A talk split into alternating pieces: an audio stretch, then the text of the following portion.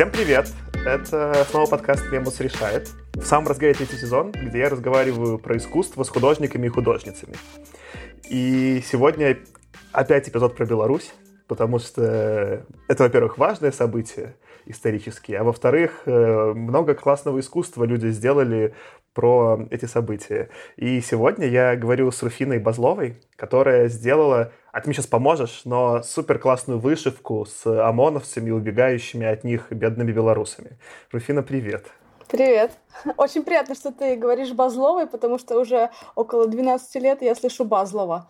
Ну, это ну такой европейский манерка, ну понятно, да. Да, да, да. Это так немножко уже даже непривычно, хотя это правильный вариант моей фамилии. Слушай, а расскажи немножечко про себя, как, чем ты занимаешься вообще, как ты начала делать искусство? Ой, искусство, оно началось еще с самого детства, кажется. Все время были какие-то кружки, у меня художественная школа, лицей с художественным образованием, потом одно высшее, второе. Вот. Ну, да, в общем, началось это давно, но конкретно, не знаю, наверное, какое-то такое осознанное, что ли, состояние в искусстве или я ощущение в искусстве себя началось, наверное, именно с переездом за границу. Я училась в Пылзни в Западно-Чешском университете на иллюстрации. Параллельно потом уже на магистратуре э, там была такая программа, что нужно было выбрать еще дополнительный курс. Я выбрала скульптуру и пространство. Вот именно исходя из того, что э, мне недостаточно одного медиа, мне хочется переходить и экспериментировать, приходить в разные сферы. И поэтому я выбрала скульптуру, хотя меня отговаривали, но ладно, это не важно, это потом, может быть, поговорим об этом. А потом я работала какое-то время реставратором, и потом я поступила в театральную академию в Праге на сценографа альтернативного и кукольного театра. Вот сейчас я закончила бакалавра. И, в общем-то, во фрилансе. Вау, это, кстати, объясняет, почему у тебя еще в Инстаграме есть э, красивые такие деревянные, не знаю, как куклы, что ли, скульптуры. Куклы, куклы. Вот. Куклы. Э. Это куклы. Тотемные куклы, если уже терминологию включать. Да, просто видишь, слово кукла я такой осторожен, потому что оно такое, я его скорее в каком-то в таком детском контексте использовал. А я же, видишь, к кукольному театру не причастен. Давай мы поговорим про твою работу с вышивкой, собственно говоря, из-за чего все началось. Во-первых, мне, конечно, нужно начать, как я про нее узнал. Так же, как и про Артема, я узнал, потому что моя подруга написала пост, репостнула твою работу, я просто прочитаю оттуда коротенький отзыв. Она написала следующее. После этого невозможно было удержаться и не написать тебе. Пример потрясного современного искусства. Моментальная реакция на настоящую боль, при этом абсолютная доступность для понимания, при этом на базе традиционных мотивов и народных промыслов. При этом эстетично. Но мне кажется, это емко передает отчасти, почему твоя работа завирусилась. А расскажи немножко, почему вообще, почему это именно вышивка, почему, почему в таком формате? Раскрой немножко. Все произошло очень случайно. Такая история. Когда-то давно, в далеком 2012 году, я вышивала комикс, тоже стилизованный под белорусскую вышивку. И тогда это тоже имело какой-то такой резонанс именно в сфере комиксной индустрии или искусства. И потом это все как-то затихло, я не знаю даже, почему я это дальше не развивала. Ну, просто была другая работа, мне хотелось сделать театр. В общем, я поступила, какое-то время занималась именно вот театром. И после того, как сейчас я устала немножко от театра, в котором все решается сообща, и кому-то там, не знаю, 80% времени уходит только на то, чтобы кому-то что-то доказать, что ты такая идея лучше или такая идея лучше. И, в общем, после вот этого всего я устала и подумала, что нужно делать что-то, вернуться к чему-то, вот где я сижу и никому ничего не доказываю, делаю то, что хочу. И я начала думать, ну окей, мне очень нравится эта техника, мне очень нравится она эстетически, она удобная, и ну, я люблю народное искусство. И, в общем-то, техника была ясна, что я возвращаюсь к вышивке. Я думала потом над сюжетом, о чем делать. Начала делать какие-то эскизы. Самая первая картинка, которая в Инстаграме висит, она, в общем-то, ну, никак не связана с протестами, но это был как бы такой первый шаг, что ли, для того, чтобы возобновить опять э, эту струю. Я все еще искала тему. Тогда я подумала, так, я следила в это время за событиями, которые происходили в Беларуси, и решила, что нужно сделать что-то, в общем, именно об этом времени и об этих ситуациях. И, и тогда, в общем-то, и вышивка, и то, что происходит, сложилось вместе. очень хорошо, и я думала, думала над сюжетом, как сделать этот комикс, как это соединить. Но как-то сам сюжет, он был такой раздробленный осколочками, он складывался, еще не был, не был сделан целиком. Просто я подумала так, если не идет с этой стороны, нужно сесть и делать. Я просто села и стала делать, реагируя на, на новости, которые постоянно у меня шли онлайн. И все, в общем-то. а почему вышивка, многие спрашивают еще. Это, это, в общем-то, не настолько связано именно с идеей этого года, а сколько это уже началось когда-то э, в том 2012 году. Именно о том, что... Или даже в 2010, это раньше, когда я активно занялась э, изучением именно народного искусства именно орнаментов, о том, что, в общем-то, орнамент — это какой-то своеобразный код, который записывает историю общины людей, которые носят эти орнаменты на себе таким образом и историю народа. И, в общем-то, это такой код записи, такой текст своеобразный. И, в общем, рассказывание истории таким образом мне показалось очень... Ой, сейчас... Скорая помощь. Антураж. Да. Мне показалось, что э, это, ну, носно, как говорят чехи. То есть это имеет силу. Ну и все, я просто к этому вернулась, на самом деле. Записывание специальным народным кодом истории народа, что может быть проще. А расскажи чуть подробнее. Смотри, ты вот просто говоришь вышивка как народные промыслы, но я немножечко не разбираюсь. Просто моем было, знаешь, скорее вот э, представление вышивка это что-то ближе к рукоделию, а именно, ну, именно крестиком а она имеет какие-то именно коннотации даже более древние. Расскажи чуть про это подробнее. Еще такая штука, что крестиком, это я вышиваю крестиком, а белорусская вышивка, она еще такая самая, наверное, традиционная, это счетная. У полотна у него же есть структура, уток и основа. И э, просто считаются вот эти вот ниточки именно из того, что они считаются, и потом накладывается узор, из-за этого называется счетная, счетная вышивка. Я уже забыла, про что ты спрашивал. Не, я спрашивал именно про, про крестик, это я понял, это просто твоя техника. Ну, просто это, это проще, потому что я, э, как бы изначально, я, это я сейчас делаю на компьютере для того, чтобы быстро реагировать на события и чтобы как-то выплеснуть все, что у меня находится внутри через э, какое-то вот именно искусство а крестик это было просто очень удобно, когда я вышивала комикс в прошлый раз. А ты прям комикс тогда вышила, ну, физически? Да, да, да, я тебе могу потом показать платье, у меня здесь есть. Покажи, а сколько там вообще было... Я просто обожаю комиксы, комиксы мой любимый медиум, а сколько там вообще было страниц, это как это вообще выглядело? Там было 52 или 54 картинки. Это же очень много. Ну, да, я вышивала где-то 4 месяца без перерыва, я вышивала везде, в трамвае, в, не знаю, в баре, на улице, в ательере, просто везде, везде, везде. И я заработала себе э, теннисный локоть, так говорят по-русски. В общем, воспаление локтевого сустава таким образом. Поэтому, наверное, еще тоже я сейчас обратилась к компьютерной технике. Ой, смотри, а раз мы... Очень много сегодня будет много важных вопросов. Во-первых, про комикс. А там был какой-то текст или он был только с картинками? Там были баблы? Нет, это были чисто картинки. Нет. А, я Это вот было то, вот такой же стиль, как вы сейчас видите в Инстаграме, только это был комикс, это была связанная картинка, это была история. О, потрясающе. Это вышито просто на платье, это было задумано как э, такая книжка, комикс на платье. Это вот как раз то, о чем что я говорю, что мне недостаточно медиа, просто книги, что я выхожу за, за рамки. Это как бы для мамы, которая идет куда-то, не знаю, там в магазин, встречает подругу, болтает с ней о каких-то взрослых делах, а с ней идет ребенок, которому просто это неинтересно, и ему становится скучно стоять. И вот он, чтобы никуда не подбежал, там, ни под машину не попал, ничего такого с ним не случилось, вот он стоит у мамы у этого платья, держится за это платье, и при этом он разглядывает этот комикс э, и при этом что-то узнает. Вау, вау, это, это потрясающе. Смотри, от Нюши сказала, что ты вот новую уже делал на компьютере, но я же так представляю, техника на компьютере от вышивания отличается слабо. Тебе нужно было все равно сделать крестики, потом как-то их клонировать. Ну, ты что-то, это может быть чуть быстрее, в том смысле, что ты можешь ОМОНовцы потом отклонировать.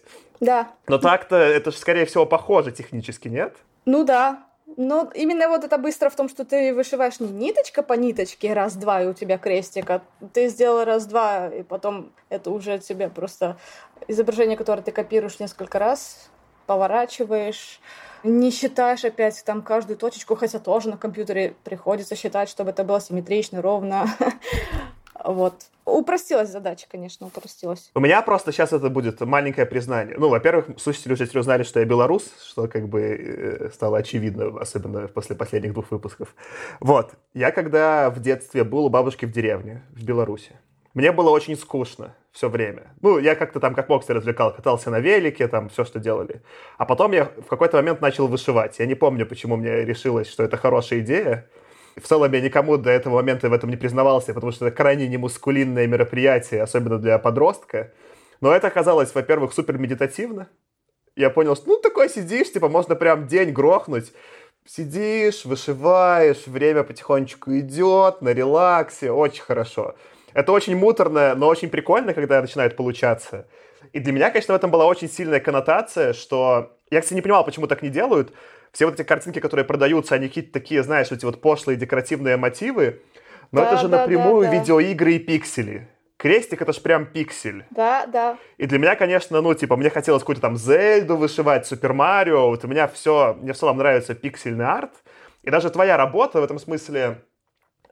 Мне нравится ее пересечение, что она сделана у тебя цифровая, потому что это как бы одновременно и крестик народное, к чему я, может быть, меньше отношусь, но это и пиксельное, современное такое уже цифровое искусство, которое вот, ну, я вырос на видеоиграх, для меня пиксели — это вот моя эстетика. И в этом смысле, когда я вижу просто протесты в Беларуси, мне тоже страшно, я вот, ну, постоянно становлюсь политичным, да, но когда я вижу твою вышивку с пиксельными ОМОНовцами, я уже думаю, а, это видеоигра, видеоигру я могу пройти, тогда я могу быть одним из протестующих. То есть, ну, есть такое еще сопереживание, понимаешь, через опыт, который у меня был. И для меня это было сильно, типа, что и вышивка прикольно, и я теперь могу сказать, видишь, я мальчик, который, знаешь, там что-то там в 14 лет сидел, вышивку делал, у бабушки до сих бабушка хранит. Моя бабушка хранит все, у нее все мои выжженные на дощечках, знаешь, эти картинки из детства и вышивочки. Да. Все вот это у бабушки сохранено. Сейчас сидит в Минске, хочет бело-красный-белый флаг шить. Меня это еще порадовало, что ты как-то очень для меня попала, ну, понимаешь, да, вот с одной стороны в современный контекст, с другой стороны в какой-то, в нем есть это немножко такая ностальгическая про народность и цвета красивые. Ну да, это то, что я стремлюсь, в общем-то, делать. Пытаюсь. Ну, в смысле, что мне интересно сочетать э, именно вот это вот народное, что-то более древнее, что ли, с актуальным.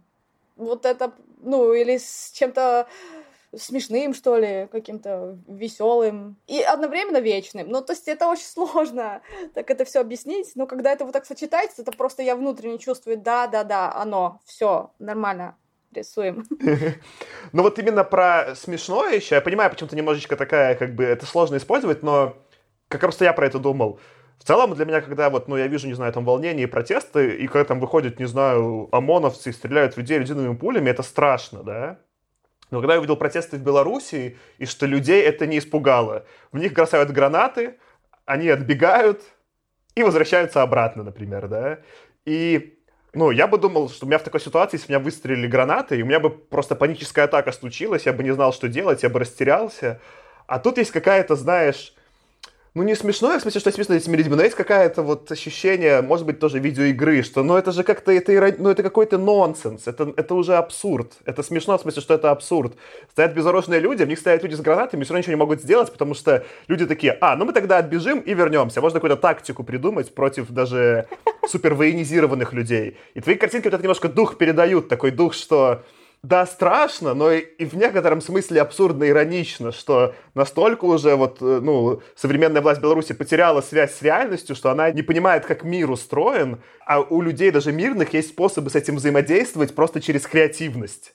Например, ты через свою креативность вышивку создала, люди там через креативность, о, а мы отбегать будем там, или о, а мы в цепь выстроимся. Ну вот, и это мне очень резонирует, что люди и в целом все эти плакаты сейчас на митингах, они максимально красивые, смешные, какая-то вот, ну, жизнь, энергия в этом теплится, и я вот ну, несмотря, мне, конечно, страшно про насилие, то, что там людей избивают, это все очень ужасно. Но есть какая-то вот эта часть, ну, именно протестующих максимально красивая, на мой взгляд. Угу.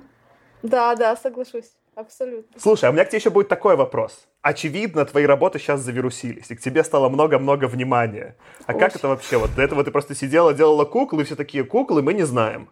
А теперь все тебе пишут, ну, ну, дай нам интервью, расскажи нам что-то. Как это вообще ощущается? Жесть. Это жесть. Я несколько дней просто ходила как зомби. Даже, наверное, не ходила, я просто лежала и сидела. сидела вот так вот в, в, в этом в телефоне, в компьютере, просто не, не отрываясь никак. Я попросила свою подругу, чтобы она мне хотя бы чуть-чуть помогла разгребсти Инстаграм, но все равно даже она уже не справляется, поэтому шок, жесткий шок случился. Я даже не знаю, я вообще не готова была к этому, но сейчас я просто не могу отвечать всем ввиду того, что, ну, как-то, мне кажется, я имею право там на свободное время или там время на поесть и поспать, поэтому простите мне, ребята, что я не отвечаю, но просто не могу. Хочу пожить. Слушай, но мне кажется, в целом, э, это интересный вопрос, да, что, во-первых, к тебе столько внимания, и я, кстати, никогда не думал про это. Я думал, ну, в целом же, наверное, есть какая-то же часть и позитивная. Тебе же, ну, наверное, как-то нравится внимание к твоим работам, что вот их обсуждают, и они в контексте стали.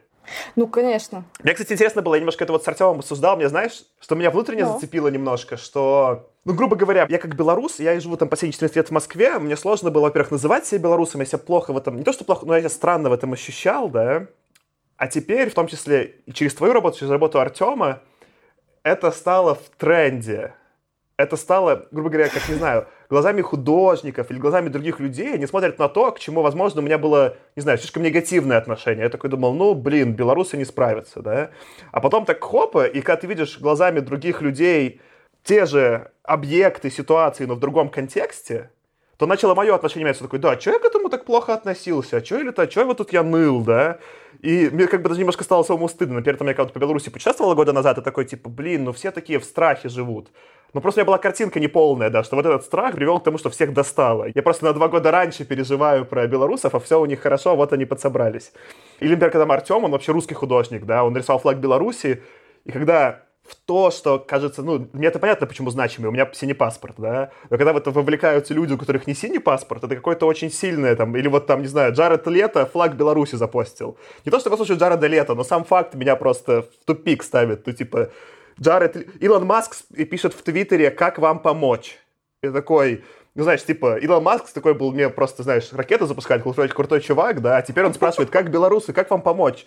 И у меня просто, ну, растерянность из-за этого небольшая. Чак Норрис тоже поддержал Беларусь. Вообще, да, ну, как, ну это же просто, это так классно. Это к чему была длинная подводка, что, мне кажется, ты же свою работу уже сделал, создав этот арт. Этот арт, он помогает таким людям, как я, прожить это как-то, ну, а понять, что происходит, более полно отрефлексировать. Потому что когда есть только картинки насилия и протестов, да, это очень фактологическое, а не эмоциональное проживание, а накапливается, и эмоции у меня накапливаются. Я переживаю за белорусов, за свою семью, которая, ну, в смысле, это надо как-то все осознать. И искусство, оно помогает осознать. А вот ты же в этом помогаешь людям, в моем представлении. Так а что ты думаешь? На самом деле это такая же фильтрация, просто я не могу уже смотреть на это все. Это да, я долго смотрела, думала, собирала информацию о том, о боже, какая жесть происходит в Беларуси, как же это структурировать, как это сделать. И просто уже я не могла, я переполнилась какими-то другими эмоциями, и нужно было идти именно через то, что я начала это фильтрировать, тем, что я начала это делать.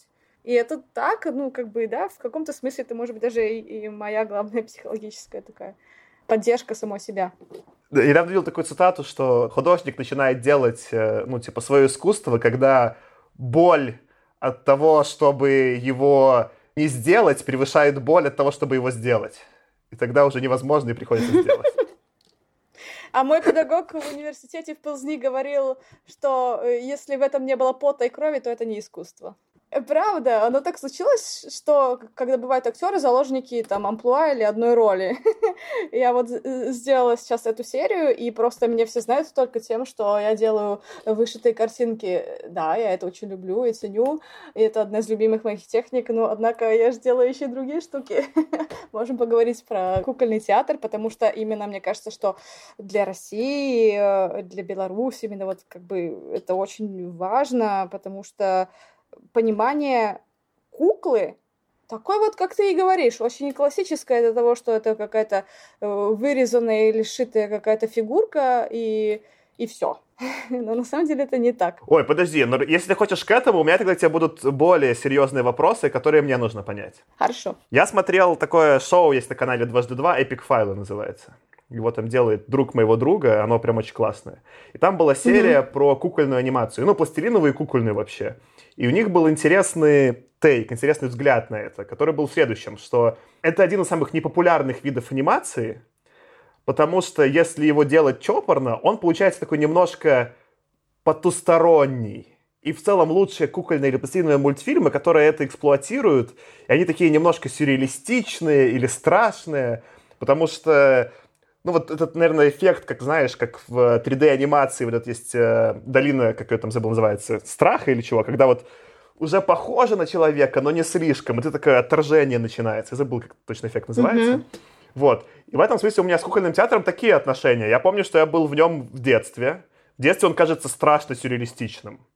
Потом я помню, что я был в нем один раз студентом, по-моему, на каком-то фестивале. И мне понравилось, потому что он мне показался таким взросло-психоделичным. Но вот э, есть же у кукол это какая-то странная... Ну, они пугающие. Не знаю, расскажи про это. Как ты вообще сама-то к этому? Да, то, что куклы пугающие, это клево, и это мне нравится в них именно. Это я сейчас уже... Это мы, наверное, не с тобой говорили, это мы говорили сейчас э, с в другом интервью, в общем, тоже о том, что э, вот именно, что, почему я в своих вышивках не показываю жесть, у меня не получается. Извините, в иллюстрации я не могу делать жесть. А вот в театре оно там все и происходит. То есть однажды мне написали ребята, я могла сделать куклы для детского спектакля. Я сказала, хорошо, давайте я сделаю. Они говорят, пришлите портфолио. Я прислала портфолио, они посмотрели, сказали, скажите, вы делаете что-то более доброе? ну, то есть потом, и только в этот момент я осознала, что, в общем-то, все кукольные спектакли, которые мы делали с моими друзьями, они реально про жесть, они про смерть, они э, про, вот именно, они пугающие, они про страх. Даже какую-то мы вот делали сказку, э, которую я и режиссировала, где куклы, между прочим, вот к чему я вообще клоню, были светом. И да, мы работали через свет, в контраст к этому тьма, звук, и было жутко. Дети плакали. Ну, потом мы поняли, что это не для детей спектакль. Ну, или для детей постарше. Ну, это, кстати, интересный момент. Просто я-то люблю всякое жуткое. Просто, мне кажется, все эти еще кукольные театры, особенно, не знаю, которые я там видел в Беларуси, они себя немножко такие позиционируют скорее как что-то для детей, таковым, вероятно, не являясь. Ну, ой, это вообще отдельная история. На самом деле, я немного чего могу сказать про белорусский кукольный театр, потому что я стала интересоваться театром когда уже уехала в Чехию, поэтому как бы опыта у меня здесь мало. Но я разговаривала недавно с подругой, она мне брала интервью в чешский кукольный журнал, где она говорила, что она была на фестивале, где был спектакль кукольный из Беларуси, то, как там играли, она говорит, мне было страшно. Ну, не в смысле, что было жутко, а в смысле, что, ну, как-то агрессивно они играли, и что для нее было как бы непонятно, что это спектакль для детей. Вот, а вообще, вот это то, что ты говоришь, и то, что это везде. Вот именно э, на Востоке это так воспринимается, что ну, я имею в виду Восток сейчас как бы постсоветское пространство, потому что там на совсем на Востоке, то там совсем другая традиция. Что кукольный театр — это театр только для детей. Но это не так, абсолютно не так. К сожалению. Этим не занимаются в Беларуси или, ну, не знаю, я не знаю о том, чтобы были какие-то именно кукольные спектакли, театры именно для взрослых, с, со взрослыми темами, чтобы это не был, там, не знаю, уличный театр, хотя это тоже как бы своя специфика кукольная, тоже там немножко отдельный жанр, но, ну, куклы как куклы, со взрослыми темами. В России, мне кажется, есть такое, но я точно... Я теперь поищу обязательно в Москве, если можно, и после карантина откроют, я схожу. Я просто вот еще заметил. Просто анимация, например, ей иногда удается проскочить. Сделать какой-нибудь, не знаю, там, Adventure Time условный, или какой-нибудь Gravity Falls, который работает и для детей, и для взрослых. Когда там есть слой явно для маленьких, слой для взрослых, и все хорошо. А все хорошее, что я видел кукольное, оно только для взрослых. Не знаю, мой там любимый пример, может быть, ты смотрела мультфильм «Аномалиса» Чарли Кауфмана. Ты не видела его? Mm-mm. М-м. Ну, есть такой Чарли Кауфман, это американский сценарист, и у него в целом все... Ты, может быть, видела его такие фильмы, как «Быть Джоном Малковичем» или «Адаптация», где два Николаса Кейджа. Или там его там одна из работ, которую он сам снимал, которая называлась «Снег Даха Нью-Йорк», ее на русский «Нью-Йорк, Нью-Йорк» перевели, где чувак ставит огромный спектакль, про то, как он ставит спектакль, и там в его спектакле он сам появляется, и вот такой там сюр происходит.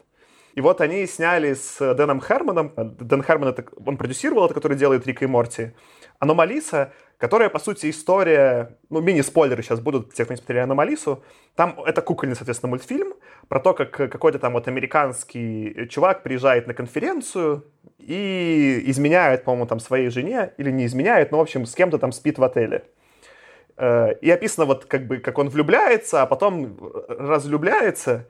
Но это сделано из-за того, что с куклами он в какой-то момент идет, и у него начинает пропадать рот, и видно под ним, как металл куклы собран. И это использовано специально как эффект, чтобы показать, ну, что жизнь не настоящая, и он такой как бы непонятно, он это живой или кукла, для такого вот именно психоделического эффекта взрослого, да. И это же сразу кукла порождает Класс. кучу этих метафор, а мы не куклы, да. И это же очень взрослое рассуждение. И это вообще мультфильм, там нет никакого детского слоя, да. То есть, ну, про то, как э, после конференции в отеле пытаются люди переспать, это не, ну, не для маленьких детей э, произведение, но при этом оно из-за этого сильное.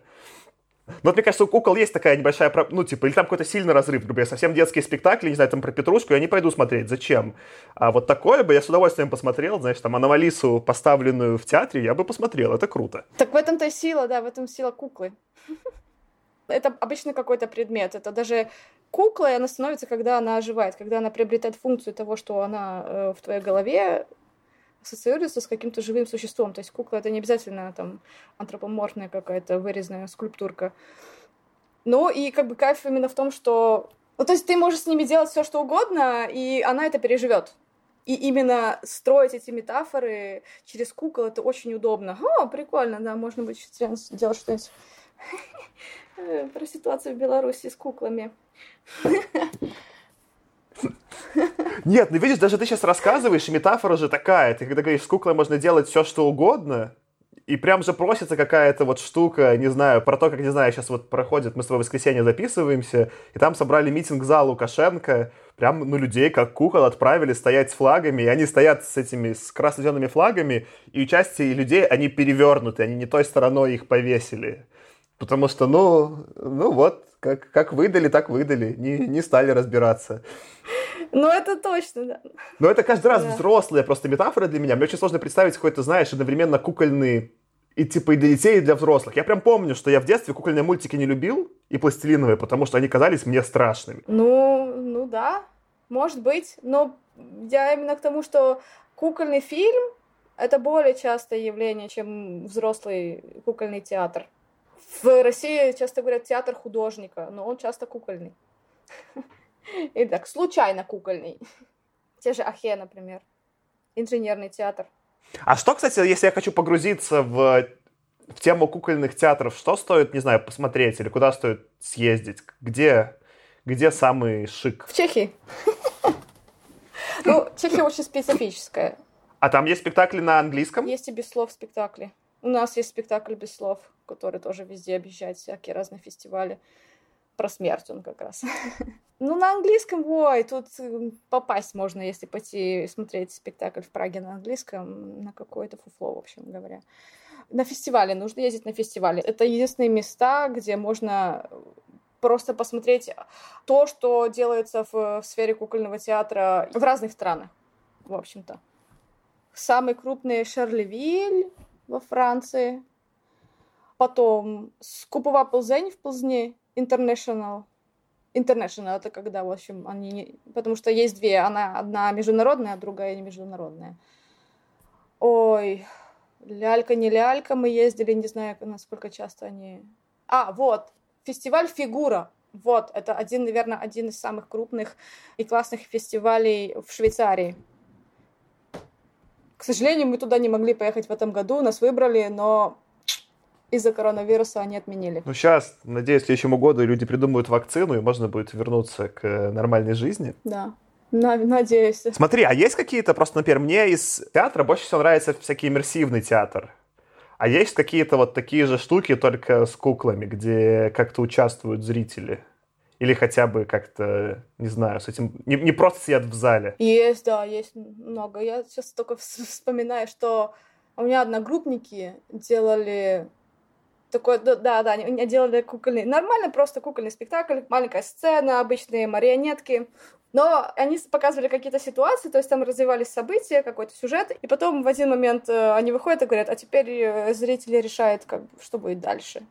и зрители голосуют, и, в общем-то, сюжет начинает меняться, исходя из того, и они импровизируют, и исходя из того, что скажут зрители. О, это классно. Но это то, что мне сейчас пришло в голову. Но, но, но таких проектов очень много их, да. Сейчас так просто, чтобы еще потом вспомнить, подумать. Я потом подумаю, если могу, может быть, написать. Ну, кстати, мы можем добавить к описанию эпизода легко список того, что стоит посмотреть попиарим еще кукольный театр. Ты их мимо меня за, ну, типа, за educatила немножко образовала, потому что я, конечно, ну, я в целом в театре, не, ну, вот я в иммерсивном чуть разбираюсь, потому что это просто близкий мне жанр. А в кукольном я, конечно, ничего не понимаю, и теперь мне, конечно, очень интересно, ну, погрузиться. Например, в Чехии последние 10 лет идут огромные споры о том, что такое кукольный театр.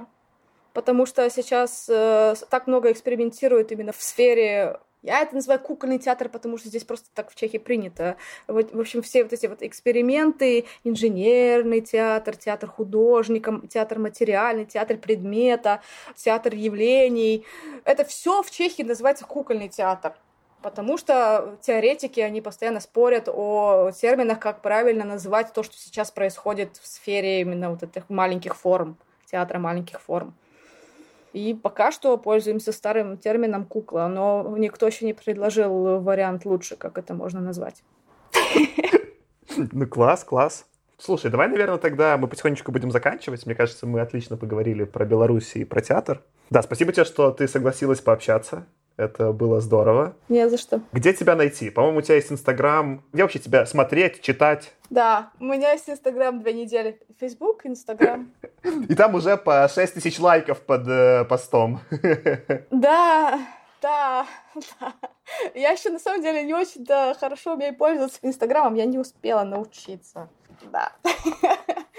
Это такой шок немного. Ну, да, Инстаграм, Фейсбук. Класс, я тогда добавлю на них ссылочки. У меня есть группа в Фейсбуке с моими старыми работами. Я не успела обновить, но какие-то, в общем, штуки там есть. Там есть портфолио, я тебе тоже его могу послать, потому что оно онлайн. Класс, я добавлю ссылочку в описании, и все смогут посмотреть. Да. Давай ты еще нам дашь ссылочку на свой театр-то в Чехии. Ссылочки нет. Нет, но мы называемся «Селедка под шубой».